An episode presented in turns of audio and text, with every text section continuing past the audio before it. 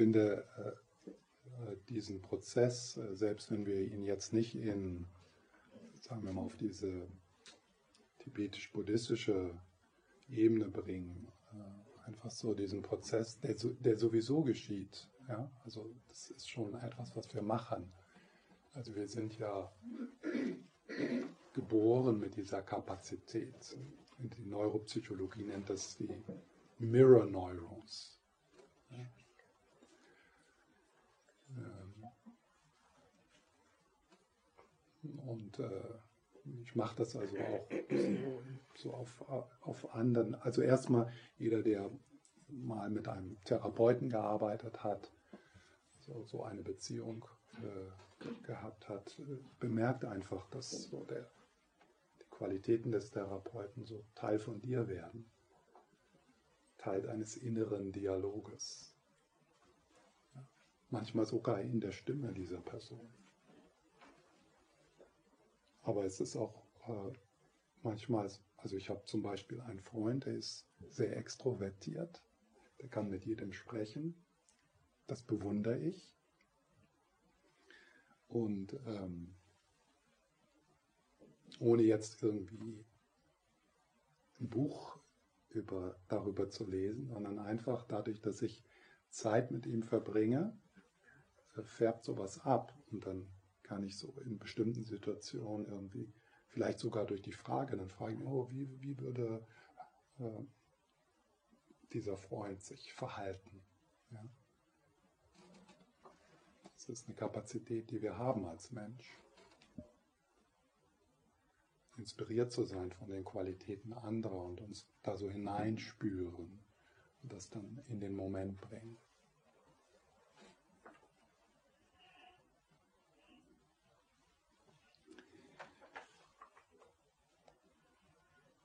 Gestern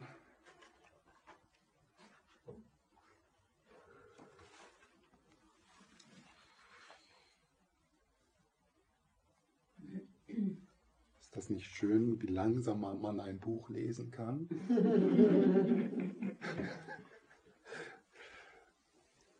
also gestern habe ich nur einen Satz äh, besprochen.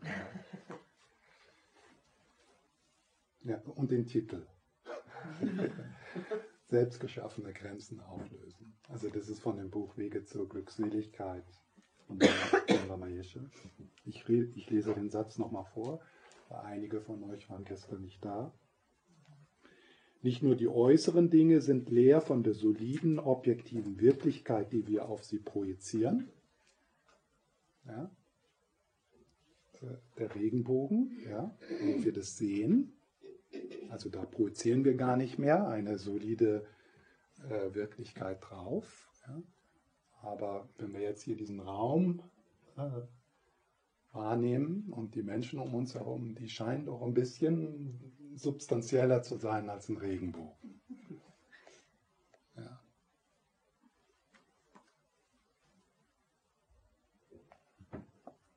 Die Einladung hier ist, das in Frage zu stellen. Ja. Nicht, nicht, oh, okay, Lama Yeshe sagt das, das stimmt so, sondern indem man tatsächlich ein Zweifel, beginnt zu zweifeln daran,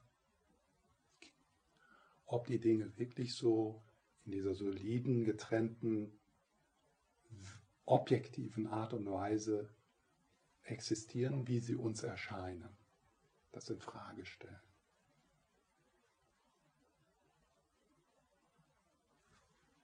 Und für die mehr rationalen Materialisten hier. Äh, dann, dann ähm, hilft es wirklich auch so in die Quantenmechanik zu schauen. Also wirklich so, nicht nur, man muss da nicht unbedingt in, so in, in, in, die buddhistischen Belehrungen gehen, sondern einfach so dieser Zweifel, der Zweifel daran, dass äh, diesen Zweifel beginnen zu entwickeln, dass die Welt um dich herum so existiert, wie sie dir erscheint. Das ist wichtig.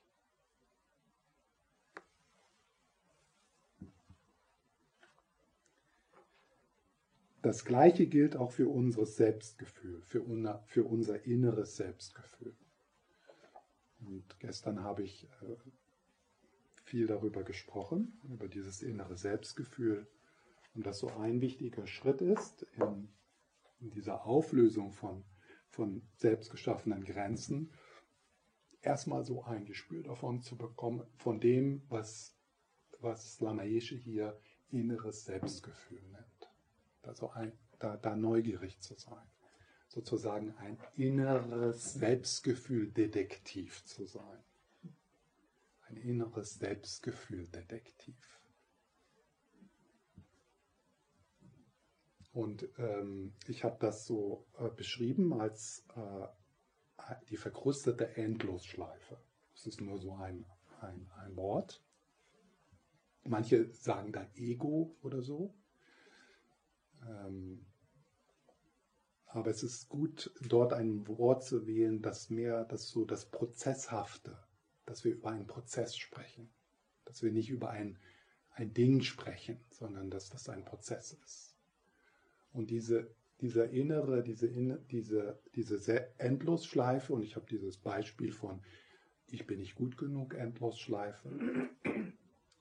Äh, also das ist ein Prozess und er hat diesen kognitiven, dieses kognitive also die Geschichten, Erinnerungen und so weiter und so fort, Glaubenssätze. Und da ist aber auch ein körperlich spürbarer Aspekt, deswegen verkrustet. Das, ver das verdichtet sich durch, durch, äh, durch äh, das körperlich Spürbare. Diese verkrustete Endlosschleife erzeugt die Illusion eines, in, eines ähm, ein, äh, eins, also sagt man das? Eins, äh, ein, also äh, von äh, Singulär, also das ist eins, ja, es ist so, also ja, da ist, es ist ja, das, also dieses, dieses Gefühl, das bin ich und das war ich gestern und das war ich auch vorgestern und das werde ich auch morgen sein. Und das ist eins. Und es ist schon interessant, wie, unser, wie wir dazu fähig sind, weil wir beobachten uns ja, wie wir sozusagen in verschiedene, wie in verschiedene Personen also wenn wir darüber nachdenken. Sagen wir mal, morgens bist du die verzweifelte Mutter, zwei Stunden später gehst du ins Büro, dann bist du die äh, Führungskraft und dann gehst du nach Hause, dann bist du die Schülerin, wenn du irgendwie im Yoga-Studio bist und dann, ja, also Mutter, kleines Mädchen, Führungskraft und irgendwie schaffen wir das, das irgendwie zu übersehen. Ja? Wenn das kleine Mädchen das Auto fährt, ja? Äh, oder die Führungskraft das Auto fährt, oder die Liebhaberin, die Mutter das Auto fährt, das, das verwirrt uns nicht, weil das bin immer ich. Also es ist eins. Äh, oder es erzeugt die Illusion von eins. Das andere ist, es erzeugt die Illusion von Beständigkeit. Ja, also diese Beständigkeit. Dieses Eins hüpft von einem Tag zum nächsten.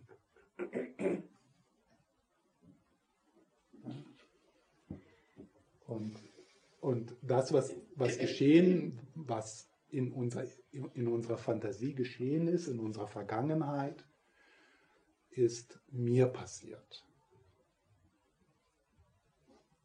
Und das, die, die, das Dritte ist, dass diese verkrustete Endlosschleife die Illusion erzeugt von Trennung.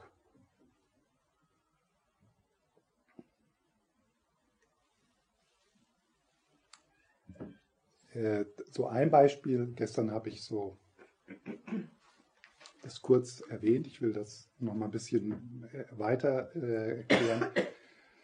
Wenn wir also diesen Körper betrachten, also dieser Körper, diese, dieser Körper ist so, ist ein, eine, eine, ein Prozess, und, in, und aber es gibt so Prozesse, die so äh, Gemeinschaften, Gemeinschaften bilden. Und eine dieser Gemeinschaft ist die Leber. Wo ist die? Hier, ne? Ja, da so irgendwo.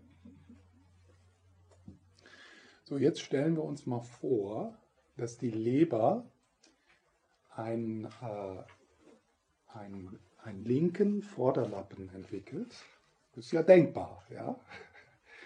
Also sozusagen die Hardware entwickelt, die es möglich macht, äh, ein, diese Endlosschleife zu entwickeln.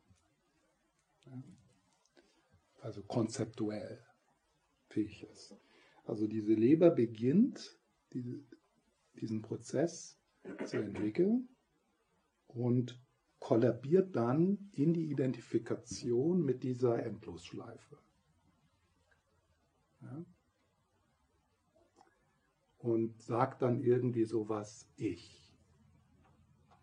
Und schaut dann, für uns wäre das dann, ich bin nicht gut genug, Endlosschleife, und schaut dann aus dieser Endlosschleife heraus, also nicht die Endlosschleife anschauen, oh, das ist meine Konditionierung und, und so weiter und so fort, sondern das bin ich. Ich bin nicht gut genug. Und und ich betrachte die Welt aus dieser Perspektive. So, das geschieht der, das geschieht der Leber.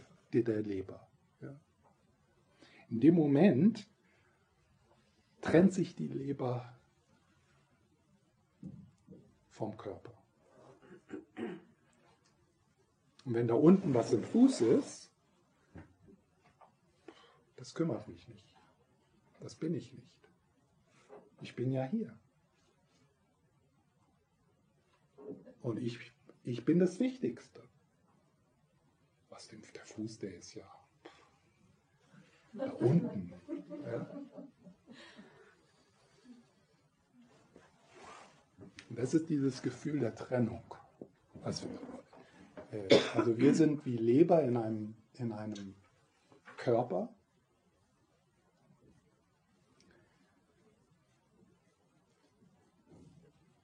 Und wir schaffen diese Trennung, identifizieren uns damit und dann werden wir rücksichtslos.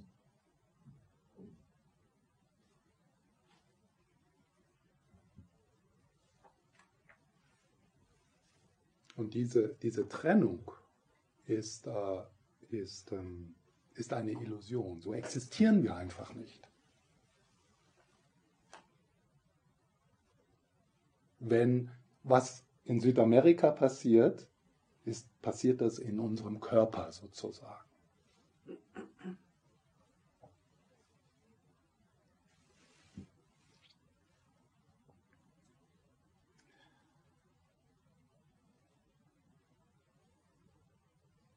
Also mit dieser Identifikation, mit, halt durch die, also die Endlosschleife, äh, die verkrustete Endlosschleife, die Konditionierung, das haben wir uns ja nicht ausgesucht. Ne? Das das sind Konditionierungen, die kommen aus der psychologischen Geschichte, die kommen aus der Familiengeschichte und so weiter und so fort. Das Problem ist diese Identifikation damit. Das macht uns unflexibel, unrealistisch. Wir leben in einer Halluzination, wenn wir uns damit identifizieren, anstatt sie liebevoll zu betrachten und zu heilen, zum Wohle aller.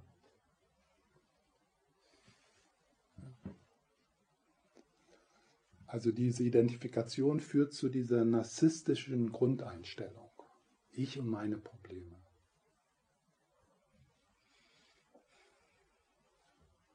Alles, was in, also was sozusagen näher irgendwie in unserem Gewahrsein passiert, zum Beispiel die unbezahlten Rechnungen auf meinem Tisch, die sind unglaublich wichtig weil es sind, es sind meine.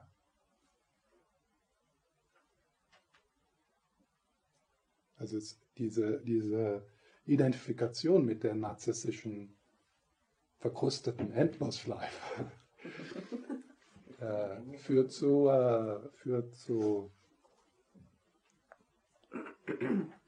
äh, was im, im, Englischen wird das Self-Cherishing genannt. Ja. Also das ist so dieses Mantra. Und ich? Und ich? Was ist mit mir? Wie kann diese Situation, diese Beziehung, diese, das alles, also alles, wie kann das mir dienen? Wie können andere mich glücklich machen? Wo ist der beste Platz für mich? Und äh, das ist jetzt nicht so, dass man sich da schämen muss oder das verdecken muss, sondern das, äh, das, äh, das ist etwas, was geschieht, das ist außer, außerhalb unserer Kontrolle. Also ich, ich in, in, anderen Worten, ich sage jetzt nicht, ah, du sollst nicht so viel an dich denken oder sowas. Also das ist nicht, äh, sondern es ist äh, ein Erkennen dieses übertriebenen, äh, dieser übertriebenen Selbstwichtigkeit. Aber dieses Erkennen ist ein liebevolles Erkennen, ein mitfühlendes Erkennen.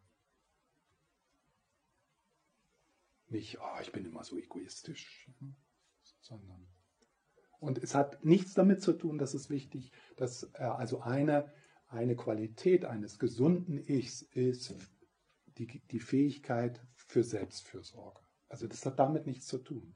Self-Cherishing oder äh, äh, Narzisst, narzisstisches Selbstwichtigkeit hatten, also gesunde Selbstfürsorge ist was anderes. Ja? Und das ist manchmal schwierig, wenn wir buddhistische Belehrungen hören. Das hört sich dann so an, weil viele von uns sind tatsächlich in einer Situation in unserer Entwicklung, wo es wirklich mehr darum geht, nach dir zu schauen. Aber nach dir zu schauen äh, aus Bodhicitta heraus. Für dich zu sorgen, Grenzen zu setzen, Nein zu sagen, aus Bodhicitta heraus. Zum Wohle aller.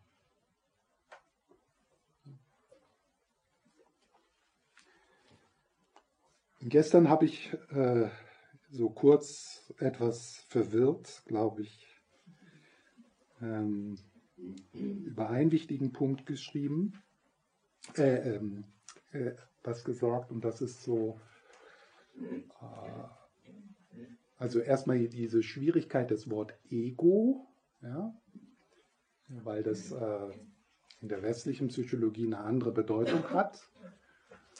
Hm.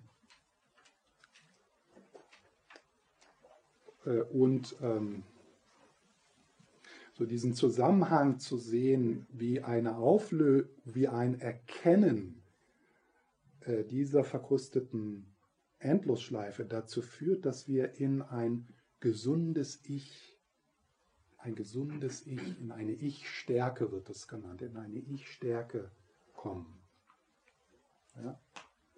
Also es geht hier nicht darum, irgendwie das Ich aufzulösen oder da ist kein Selbst oder sowas, sondern äh, das Durchschauen dieser Halluzination führt dazu, dass wir in ein stabileres, flexibleres, gesunderes Ich kommen. Und da möchte ich, äh, bevor ich äh, noch mehr über diese, über diese verkrustete Endlosschleife sage, äh, möchte ich ein bisschen ähm, Tilman Borkert, äh, äh, wie sagt man, zitieren aus seinem Buch ähm, Buddhistische Psychologie. Ein sehr schönes Buch. Und er hat so ein Kapitel, äh, wo er äh, das würde wäre wär so eher interessant für Leute, die auch so an westlicher Psychologie interessiert sind. So der also er reflektiert über den Begriff Ego und was verschiedene psychotherapeutische Schulen unter diesem Wort, äh, unter diesem Wort verstehen. Und er schreibt hier, was die Psychologie Ich-Stärke nennt, ist die Fähigkeit, weise und geschickt mit Situationen so umzugehen, dass wir immer wieder ins Gleichgewicht finden. Also das ist Ich-Stärke. Mit Situationen so umzugehen, dass wir immer wieder ins Gleichgewicht finden. Also aus dem Drama raus. Ja? Also aus dem Drama raus, den Regenbogen besitzen zu wollen. Für mich. Daraus zu finden, in ein Gleichgewicht. Innere Stabilität ist die gelungene Anpassung an herausfordernde Situationen.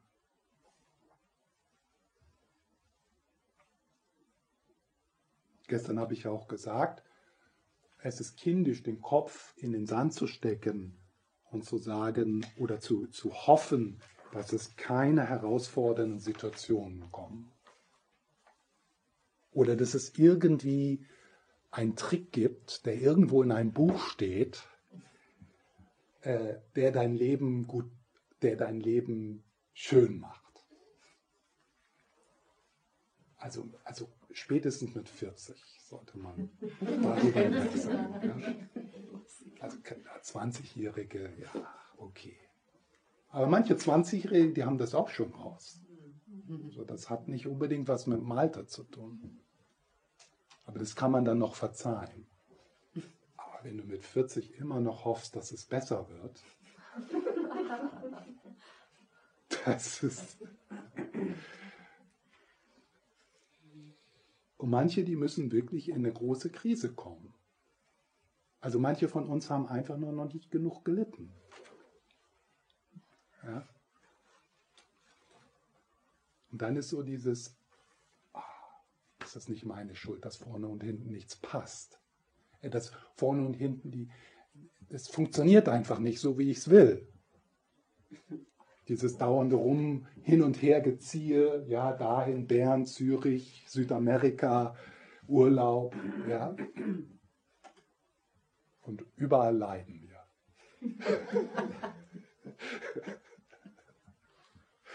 Das ist so, das ist nicht deine Schuld. Du machst nichts falsch. Das ist so. Also, herausfordern das Universum oder wie man, man das sagen will, Karma vielleicht, das arbeitet schon daran. Da kommt schon die, die Bedingungen kommen jetzt schon zusammen für das nächste Problem morgen. Auf dem Weg nach Hause, hier. Ja, also wir haben ja Probleme hier, es wird zu warm, äh, die Toilette ist besetzt oder was weiß ich. Oder ich sag was, was dir nicht passt. Oder also. Äh, das geschieht ja jetzt, ja. Also, und was wir, was wir mit Prajna äh, erforschen ist, wie können wir auf diese herausfordernden Situationen schauen wie können wir, de, wie können wir denen begegnen?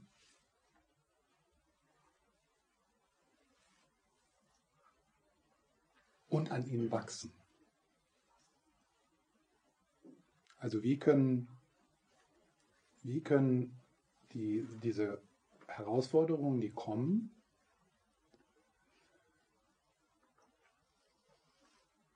äh, zu, deinem, zu deinem Wachstum und besonders zu, zu, deiner, äh, zu, der, zu, deiner, zu der Herzenqualität, also zu deiner Liebesfähigkeit. So, wie, kann man, wie kann man auf diese Herausforderung so schauen, dass, dass du mehr lieben kannst? Und hier lieben nicht im Sinne von romantischer Liebe, sondern die Liebe, die auch mit Weisheit schaut.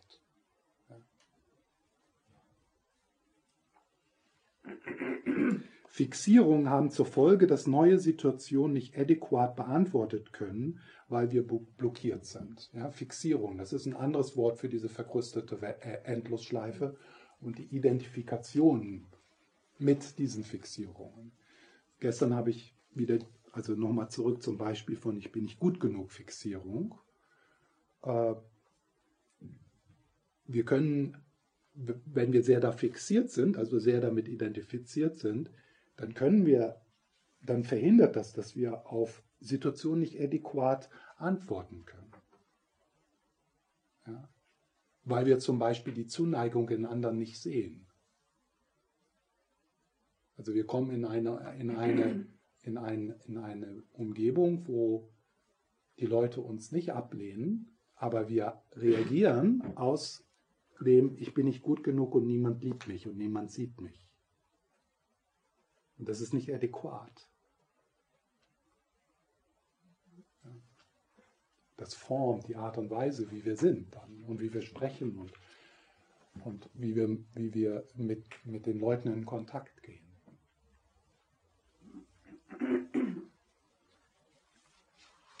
Und dann sagt er, Dharma-Praxis, sagen wir mal, ich würde da das Wort gesunde Dharma-Praxis, ja, nicht, also Dharma-Praxis kann voll nach hinten losgehen, ja, aber gesunde, also Dharma-Praxis führt stets zur Stärkung und keineswegs zur Schwächung der Fähigkeiten, der Fähigkeiten eines gesunden Ichs.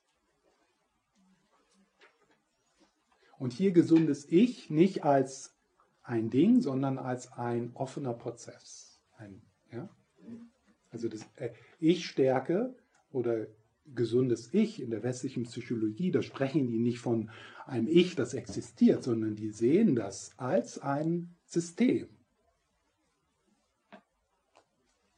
Das ist also ein Wort, gesundes Ich oder Ich-Stärke, das nicht irgendwie ein, ein Ding, ein Ich bezeichnet, sondern ein Prozess von Gewohnheiten.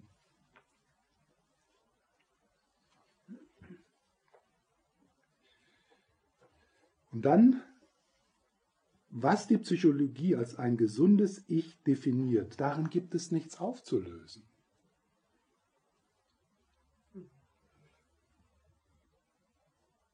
Ja? das ist nicht das Ich, dessen Existenz in der buddhistischen Lehre in Frage gestellt wird. Also deswegen ist das so wichtig, dass wir wirklich verstehen, was ist das, was ist Gaksha, ja, das tibetische Wort für diese, ist das Gaksha? Ja, ist egal. Gaksha ist das, würde, wäre das eine Bezeichnung für das Objekt der ne Nee, okay, dann habe ich das falsch mitgekriegt. Okay. Also vergesst das. Ja? okay. Ähm, ja, das meine ich ja. Ah, okay, dann ist es das. Okay, ja. Also ist, ja. dann war ich doch richtig. Also das, was wir verneinen wollen, das, was wir also, weil, ja, was also das gesunde Ich ist nicht das Ich, dessen Existenz in der buddhistischen Lehre in Frage gestellt wird. Auch das Ich, von dem die Dharma, auch das Ich, von dem in Dharma die Rede ist, braucht nicht aufgelöst zu werden. Auch das, also das Ich, ja, das Objekt die verkrustete Endlosschleife braucht nicht aufgelöst zu werden. Das ist dann, wenn Leute sagen, das Ego auflösen oder das Ego bekämpfen oder das Ego loswerden. Warum? Es gibt dieses abgegrenzte, unwandelbare persönliche Ich gar nicht. Das gibt es gar nicht. Da gibt es kein Ego zum Auflösen oder ein Ego zu bekämpfen oder ein Ego zu, zu überwinden oder was manche Leute sagen. Man kann nicht etwas auflösen, bekämpfen, überwinden, was nicht existiert, was unauffindbar ist.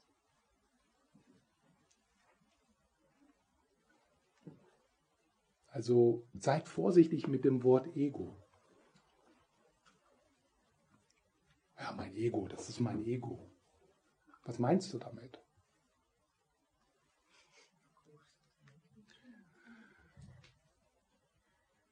So, und dann sagt er, was sich auflöst, ist eine irrige Annahme.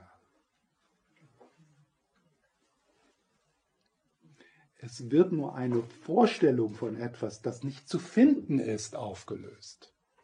Also was, aufge was, wir verlo was verloren geht, ist eine Vorstellung, eine irrige Annahme. Wir verlieren nichts. Du kannst nicht etwas verlieren, was du nicht, was du nicht hast, was nicht existiert.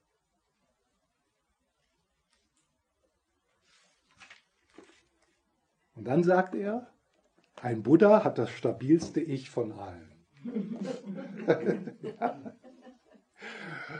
Das ist sicher auch ein bisschen so herausfordernd gemeint, ja, weil das ist so, ah, der Buddha hat doch gar nicht, der ist, äh, der ist, äh, hier ist er, äh, der, der, ist, äh, ja, der hat, der hat kein Ich, ja, der ist, äh, ja. Und, und hier er sagt, der hat das stabilste Ich von allen. Und es ist, ich denke, das ist wichtig, weil wir haben gestern über die Angst gesprochen, die auftaucht, wenn wir äh, diese Identifikation in Frage stellen. Ja. Also es, ist, äh, es ist gut so zu beginnen zu spüren, dass wenn sich das auflöst, dass das nicht in einen Nihilismus führt oder in eine, in eine Auflösung, sondern es, wenn, wenn sich die irrige Annahme auflöst, führt das in, in eine Stabilität.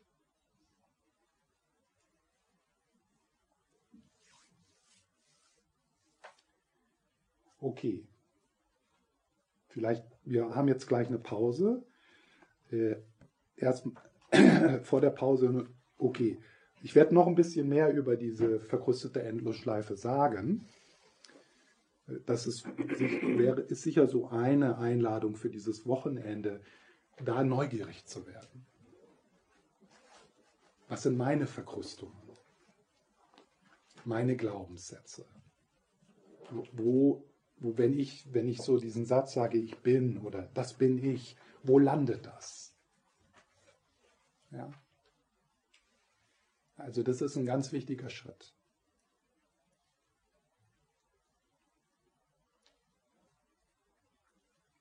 Und äh, schon allein das sich vertraut machen damit, da ist schon, da, da ist schon so eine gewisse Befreiung drin. Zweifel zu bekommen, dass das, ich bin nicht gut genug oder was immer das Buddha, ja, was immer das ist, äh, dass das, dass das, äh, dass das wahr ist, sagen wir mal.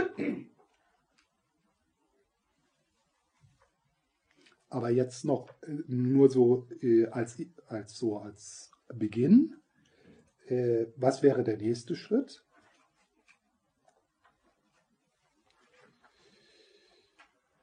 Instinktiv haben wir das Gefühl, dass wir als etwas sehr Wirkliches, Bestimmtes und Körperliches existieren. Ja, so, das ist noch Teil dieser Identifizierung des, äh, des Objekts der Negation. Es gibt für uns überhaupt keinen Zweifel an diesem wirklichen Ich. Und und es scheint uns absurd, es für ein Trugbild zu halten. Absurd.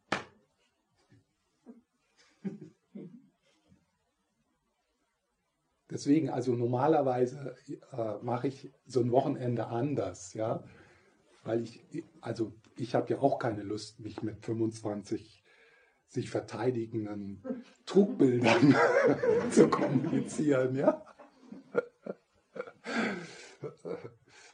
Es ist eigentlich geschickter, äh, also mit westlichen äh, äh, Praktizierenden, mit Buddha-Natur anzufangen. Ja. Da wehrt sich keiner. Weil, also diese, diese verkrusteten Endlosschleifen, die hören dann dazu. Ja? Die denken dann, wow, das ist ja super ich bin ja gar nicht, dass ich bin nicht gut genug ich. Ich bin Buddha-Natur. Ja? Das ist so ein kleiner buddhistischer Trick.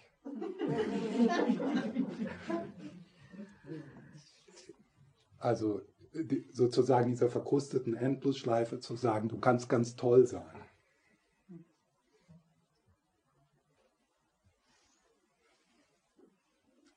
Und dann fühlt die sich so ein bisschen sicherer und wehrt sich nicht so. Weil natürlich das Erkennen von Buddha-Natur ist das Tod, der Tod dieser verkrusteten Endlosschleifen. Die will da gar nicht hin. Die tut nur so. Die will sich damit kleiden. Ich bin eins mit allem.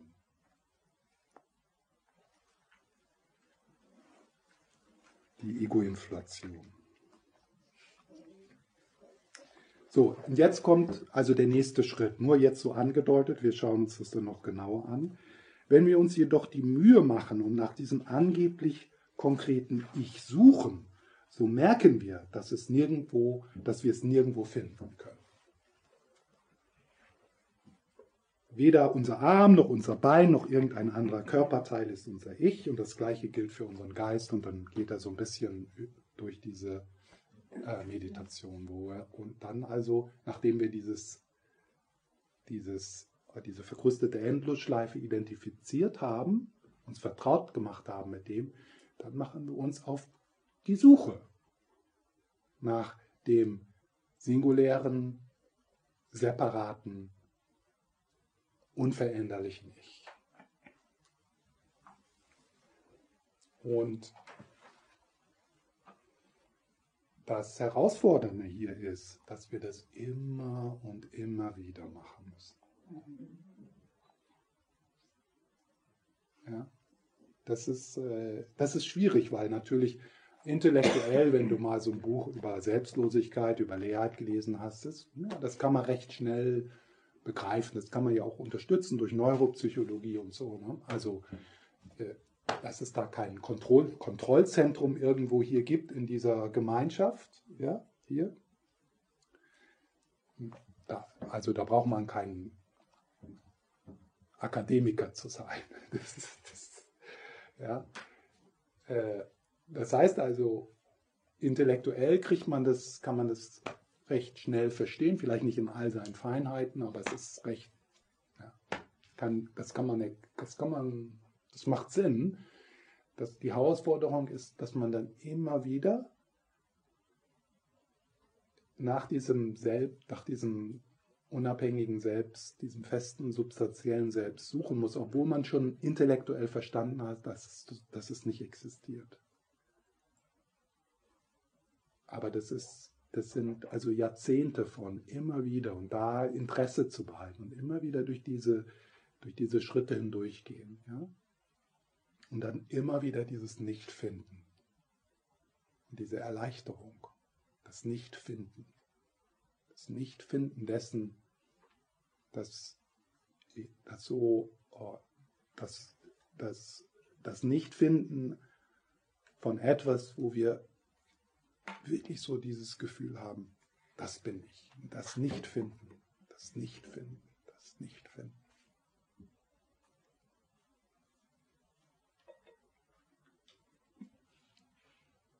Solange, das ist so lange notwendig, bis dann irgendwann man merkt, dass es weniger Reaktivität gibt, viel größere Flexibilität, einfach so ein Raum, in dem die Dinge kommen und gehen. Weniger greifen, oh, ich will das, ich will das abwehren. Einfach so ein, ein, groß, ein, ein größerer, so, so, so wie man einen Regenbogen nicht mehr greift. Man muss nicht irgendwie, wenn da ein Regenbogen erscheint, müssen wir erstmal nicht, müssen wir nicht beginnen zu reflektieren, oh, das ist ein abhängiges Entstehen und da, da ist nie, keine Substanz dahinter, sondern wir sehen das so. Wir gehen immer cool mit dem Regenbogen um.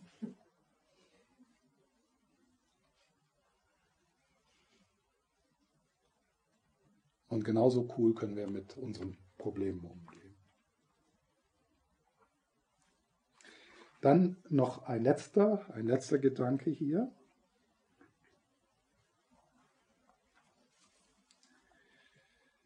Vor der Pause. Unser Ego, er benutzt das Wort Ego auch, aber er macht ganz klar, äh, das, äh, was er damit meint. Ja?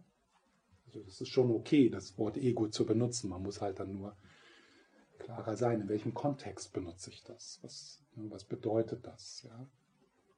Ego für einen Freudianer ist was ganz anderes als der, die Art und Weise, wie, wie, ähm, äh, wie ähm, Lama Yeshe hier das Wort Ego benutzt. Es ist ein Wort, es ist ein Wort für diesen Prozess.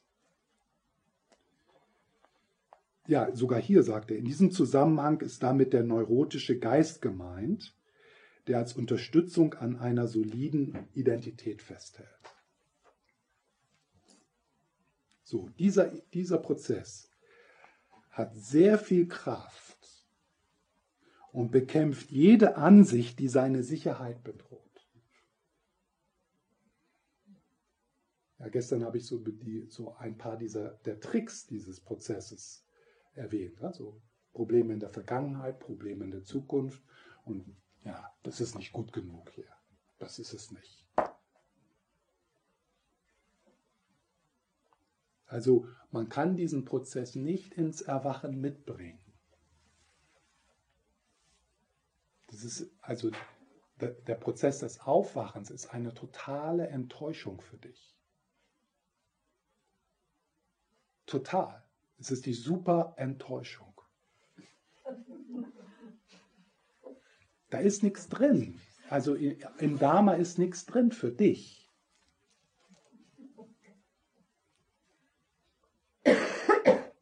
Und so dieses, äh, diese, diese, diese, dieser Level von Dharma, wo, wo, wo, wo das, also dieser Prozess so das Gefühl hat, oh, ich kann erfolgreicher werden, ja, also mitfühlender und dann lieben mich mehr Leute und dann fangen sie irgendwann an, irgendwann an mir Blumen zu schenken und Tee zu kochen.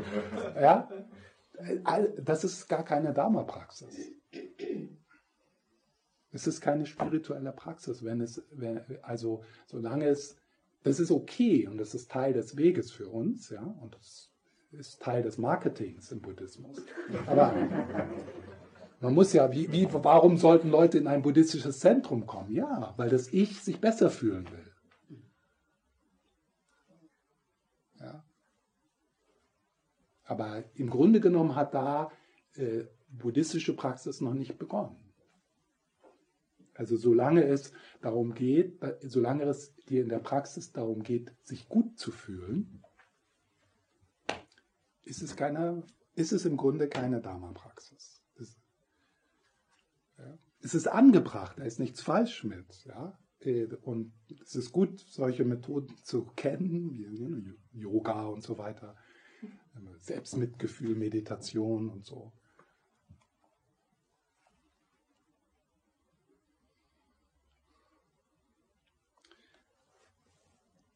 Hm, es ist auch, es ist auch gut so in, in Vorträgen, wie auch zum Beispiel dieses Wochenende, wenn du so bemerkst, oh, da, da verteidigt sich was. Ja, also so, ja, aber das bin ich doch. Und ich habe freien Willen. Ich mache die Entscheidungen in meinem Leben. Ja, also wenn das so auftaucht. Ja, das ist gut. Ja? Und das sollte tatsächlich auch geschehen.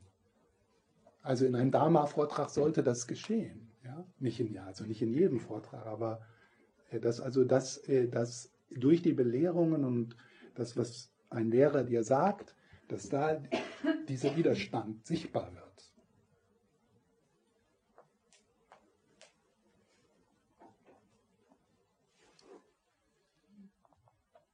Es fühlt sich sehr irritiert, wenn davon gesprochen wird, dass das Ich, wie überhaupt alles, eine Bezeichnung des begrifflichen Denkens ist.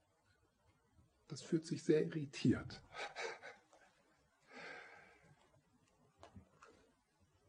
Ja, aber das bin ich doch.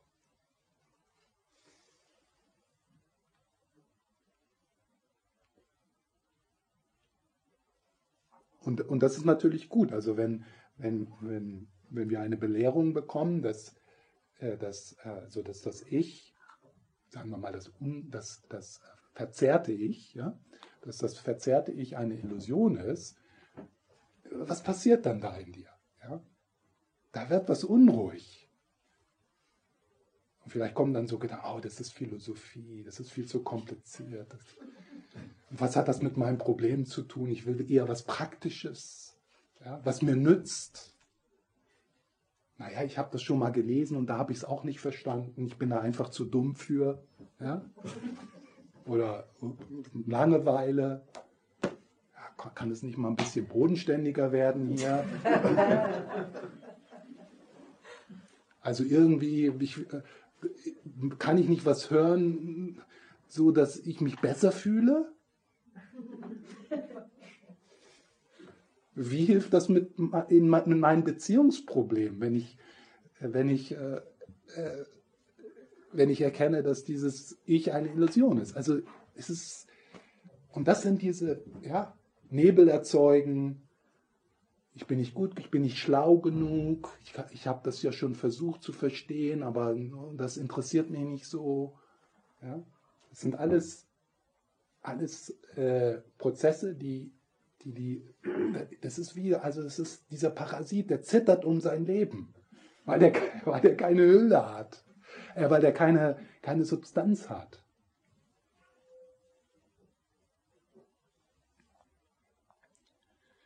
Dann, also das ist, äh, das kann man sich gut merken hier, was er sagt.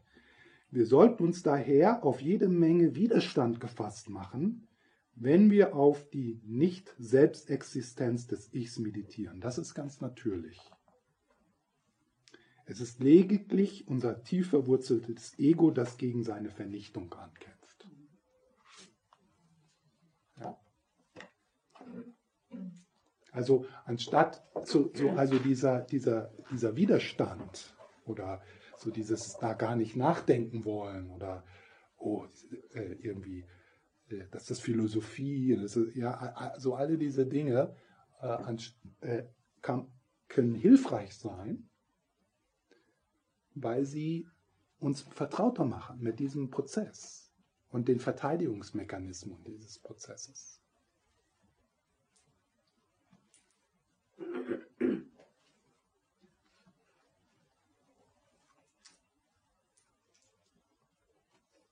In, in, im, im tibetischen Buddhismus, gerade in einer Beziehung zu einem qualifizierten Meister, die Aufgabe dieses, eine der Aufgaben dieses qualifizierten Meisters ist, dich in diesen Widerstand zu bringen, damit du das spürst.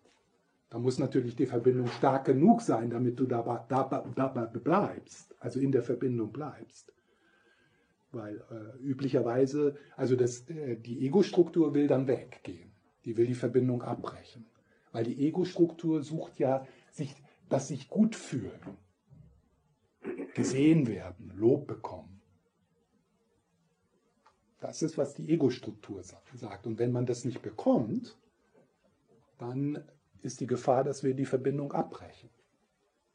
Und das ist gar nicht die Aufgabe des, des Meisters, das Ego aufzupäppeln und jetzt zu, zu sagen, du bist ja eigentlich die Wiedergeburt von meinem Lieblingsschüler im letzten Leben.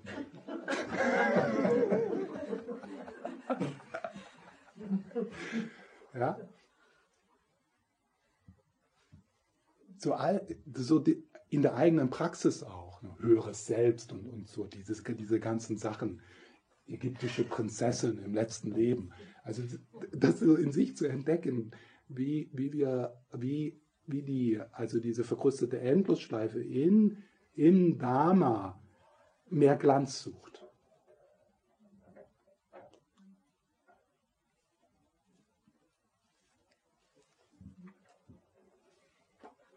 Toller werden will.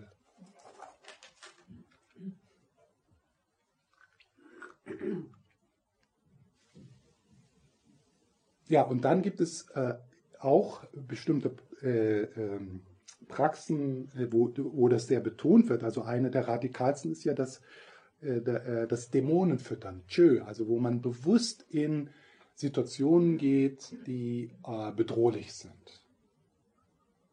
Ja, an Orte oder auch an innere Orte, wo also äh, die, äh, diese, dieser Prozess sehr sichtbar wird. Also das ist, äh, das ist, das ist ähm, natürlich ähm, schwierig, äh, auf solche Orte neugierig zu werden, weil diese, die, die Ego-Struktur will da ja nicht hin.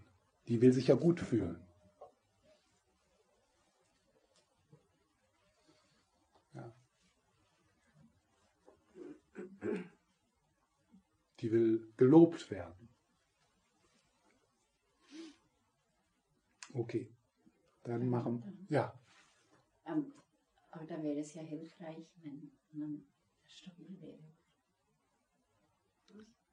Für was? Wenn man stabil ist, wenn man in diese gefährliche. Ähm, Also mhm. auf dem Weg. ja, ja, klar.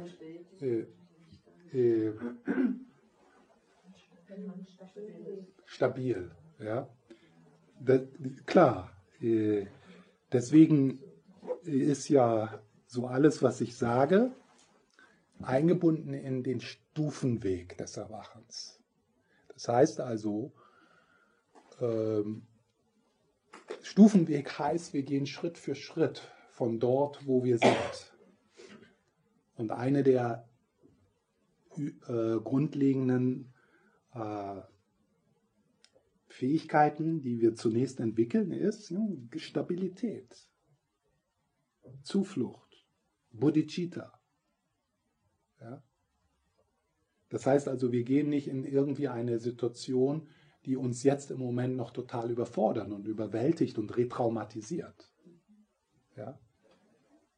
Sondern äh, äh, ähm, wir bauen das, wir bauen diese, also wir gehen nicht von heute auf morgen in einen Dreijahresretreat. Ja, sondern wir, wir, wir, wir, wir, äh, wir nutzen den Stufenweg, um, um so ein, eine Struktur zu schaffen, die auch die, äh, die also in solche Situationen gehen kann, ohne dass, dass da Überforderung ist. Das ist, ist klar. Und das könnte für dieses Leben so die Hauptaufgabe sein. Der, der Hauptjob. Also eine gesündere Basis zu schaffen. Also äh, so die, die tiefsten Belehrungen auf die Lehrheit, jetzt zum Beispiel im Lamrim, in, dem Stufenweg der Geluk-Tradition, die kommen ja am Ende. Ja? Da gibt es vorher schon mal sowas, aber die, die, die tieferen Belehrungen über die Lehre, die kommen am Ende des Stufenwegs.